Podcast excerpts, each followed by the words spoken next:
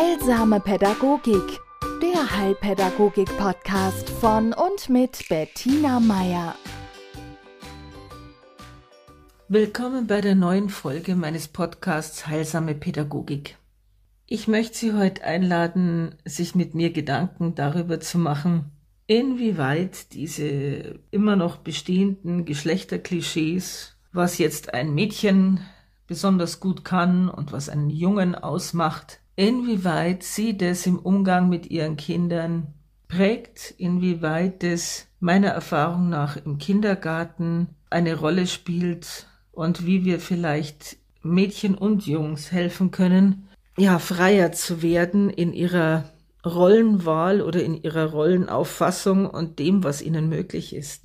Also ich stoße immer wieder auf auf einen sehr verwirrten und leicht fragenden bis anklagenden Blick, wenn ich in eine Förderstunde mit einem Mädchen, Vorschulmädchen, äh, die Kiste mit den Legosteinen mitnehme und sie vor sie hinstelle und sag, du, heute bauen wir mal was.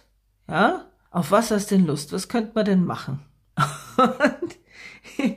also, ich habe ich hab da eine junge Dame vor dem geistigen Auge, Sie und ihre Eltern kommen aus Syrien und sie ist ein heller Kopf. Ja, also sie hat vor allen Dingen ein sehr gutes mathematisches Verständnis. Und die saß mir vor diesem, vor dieser Lego-Kiste, als hätte ich sie aufgefordert, in eine Kiste mit Würmern zu greifen. Ja? Und dann schaut sie mich an und sagt, weiß nicht. Und sag ich, gut, komm, jetzt probieren wir es mal. Äh, überleg dir mal, was hätte, was, ich habe ihr dann drei, vier Sachen genannt, die wir gemeinsam machen.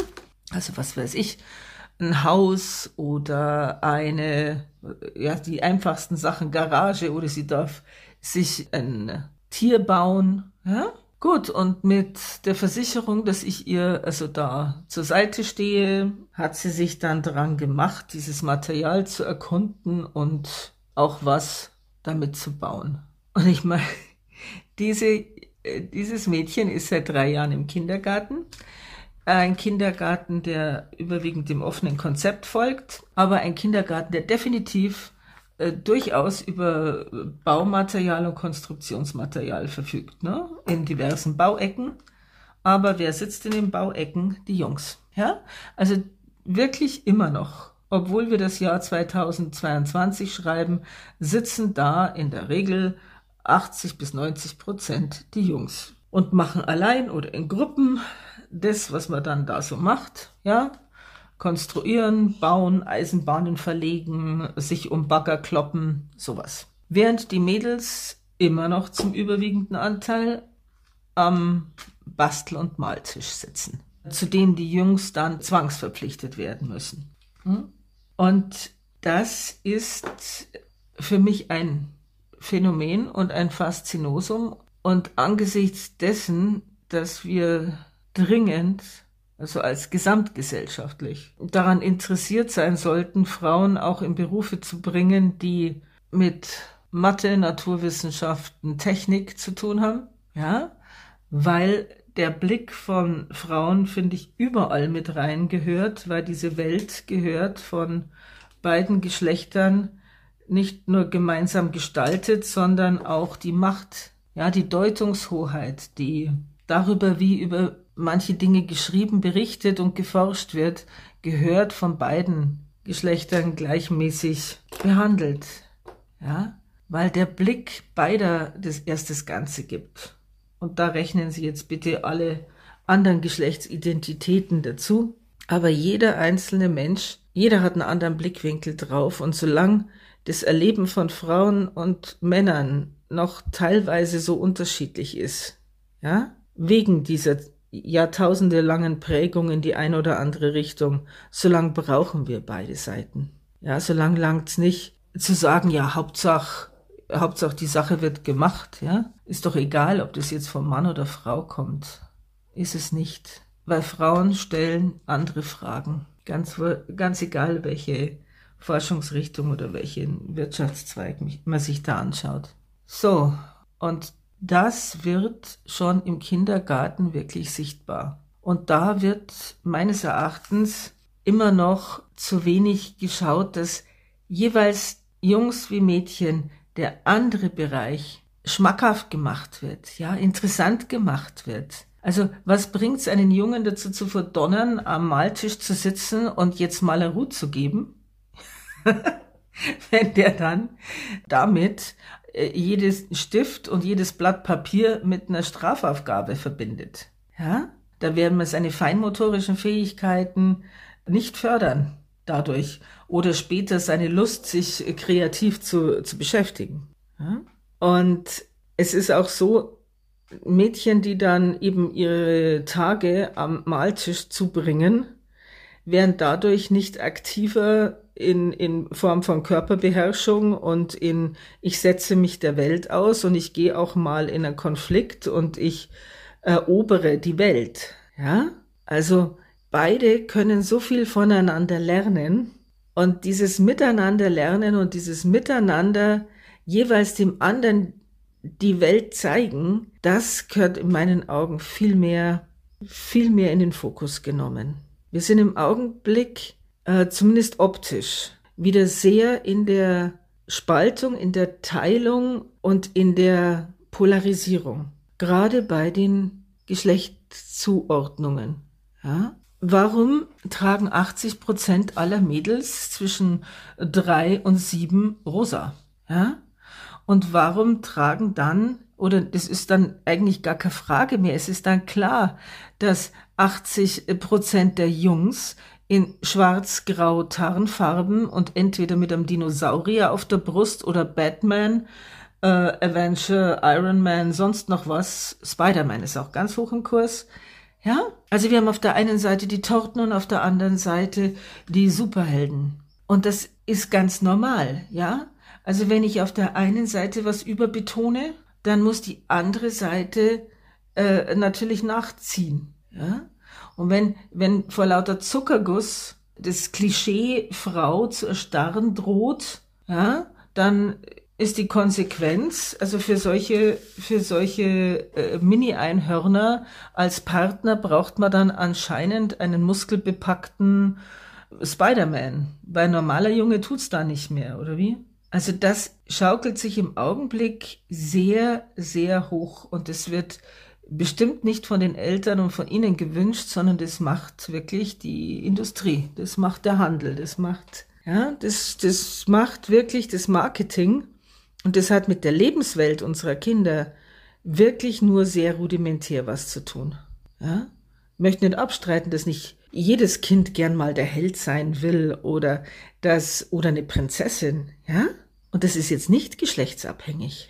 Also ich werde nie vergessen, ein, ein jungen Mann aus, äh, sagen wir mal, schwierigen familiären Verhältnissen, der sehr mit Aggressionen zu tun hatte und mit der Kontrolle derselben, ähm, aber durchaus, also jetzt ein, ein, ein sehr, ja, eigentlich ein sehr mutiges, ein sehr ähm, kompetentes Kind.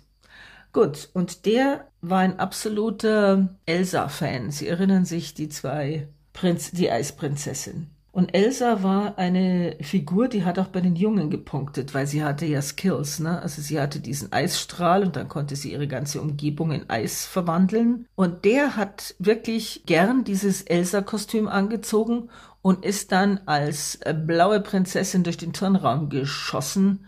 Und das hat er auch durchgezogen vor den Kumpels, ja? Weil er diese innere Stärke hatte.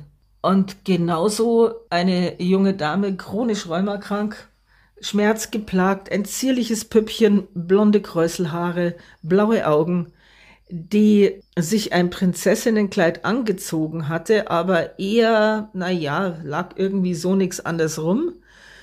Und dann gesehen hat, dass die Jungs mit Schwertern losziehen und ich habe diesen Blick gesehen, diese Sehnsucht in ihren Augen.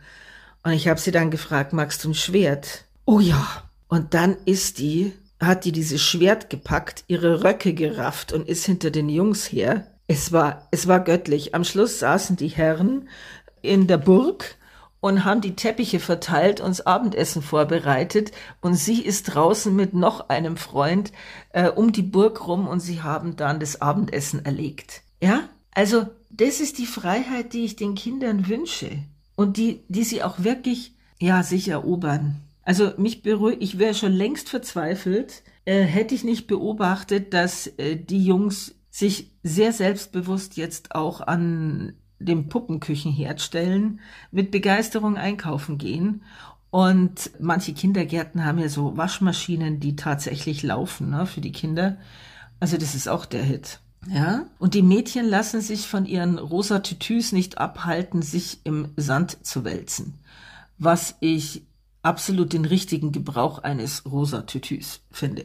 Ja, es rieselt so schön durch. Also, sagen wir so, zurzeit zwingen die gesellschaftlichen Umstände unsere Kinder dazu, sich zu verkleiden. Ja, in, in Fantasiegestalten. Und zwar nicht nur Fasching, sondern ständig. Und was mich beruhigt, ist, dass unsere Kinder Gott sei Dank weiterhin die Dinge tun, die Kinder tun.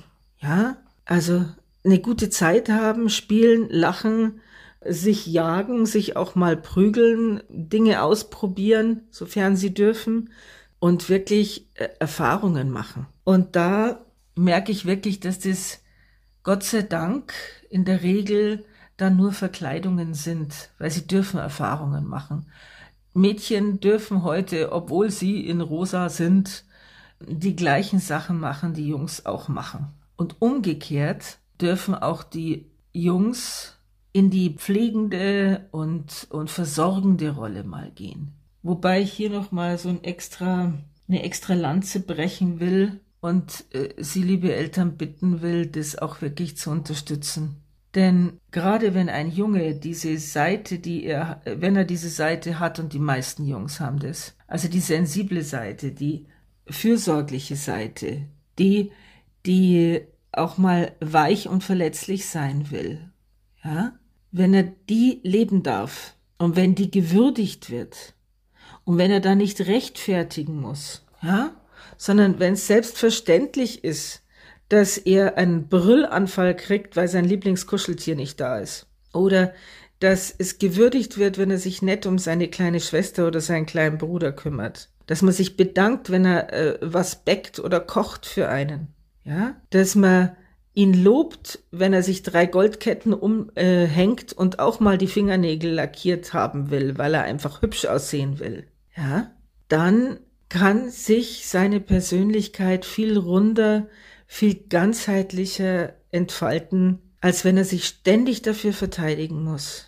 Ich habe in meiner Praxis nicht wenige Jungs erlebt, die zu mir kamen wegen unkontrollierter Aggression gegenüber Altersgenossen und teilweise gegenüber kleineren und die dann in der Therapie sich getraut haben zu sagen, eigentlich mag ich Rosa. Darf ich die Kuscheldecke haben? Darf ich mit dem Spielzeug spielen? Das ist doch eigentlich ein Mädelsspielzeug. Sie glauben gar nicht, wie, wie mir das zu Herzen gegangen ist. Diese innere Not, dieses immer hart sein müssen, dieses, die, diese Jungs, die jedes sanfte, feinfühlige in sich einfach zum Schweigen bringen mussten, weil es da große Cousins gab, die sagen, Hä, Memme, ja, oder du bist ja Mädel, ja? Also solange Mädchen immer noch ein Schimpfwort ist und alle Verhaltensweisen, die man Mädchen oder Charaktereigenschaften, die man Mädchen zuschreibt, mit Schwäche verbunden sind, die sich ein Junge nicht leisten kann, solang muss ein Junge das so abwehren, dass er im Gegenteil dann dasteht wie so ein ganz harter Kerl. Ne? Also damit nur ja kein Verdacht aufkommt, weil man will ja schließlich bei den Kumpels oder in der Verwandtschaft bei den großen Brüdern und so, will man ja schließlich nicht dastehen wie, hm. Und da bitte ich Sie wirklich genau hinzuschauen. Denn das führt zu einer, ja, es, es führt zu einer Einschränkung, es führt wirklich zu einer Einengung des ganzen Lebens. Denn, es, denn wenn wir unsere Gefühle unterteilen in, oh, diese Gefühle darf jetzt nur ein Mädchen haben, hm? und diese Gefühle und diese Aktionen, die sind jetzt für Jungs dann, ja, dann äh, öffnen wir äh, der Spaltung unserer Seelentür und Tor. Das wollen wir doch nicht, oder? Also Farben sind für alle da und alle Farben sind für alle. Ja? Und ich, ich mache diesen Beitrag unter anderem wirklich deswegen, weil ich alle Farben für alle Kinder will. Ich möchte es nicht mehr erleben müssen, dass Jungs bestimmte äh, Farben, bestimmte Bauelemente nicht in die Hand nehmen, weil das ist ja eine Mädelsfarbe. Und ich möchte nicht erleben, dass Mädchen irgendeinen einen Gegenstand fallen lassen, weil, oh nee, das ist, ähm, das ist ja eigentlich eine Jungsfarbe, kann ich ja jetzt nicht nehmen. Ja? Wobei das andersrum wirklich schl schlimmer ist. Also es ist immer noch so, dass ein Junge, der sagt, er findet rosa schön, der muss sich erklären. Oder der muss damit, muss sich darauf gefasst machen, dass er wirklich, ja, beschämt wird. Und das, das ist etwas, das liegt mir wirklich am Herzen und ich hoffe Ihnen auch, dass unsere Kinder freier werden, selbst entscheiden zu dürfen, welche Farben sie mögen, was sie empfinden, was sie lernen und wie sie denken. In diesem Sinne eine wunderschöne nächste Woche. Heilsame Pädagogik, der Heilpädagogik-Podcast von und mit Bettina Meier.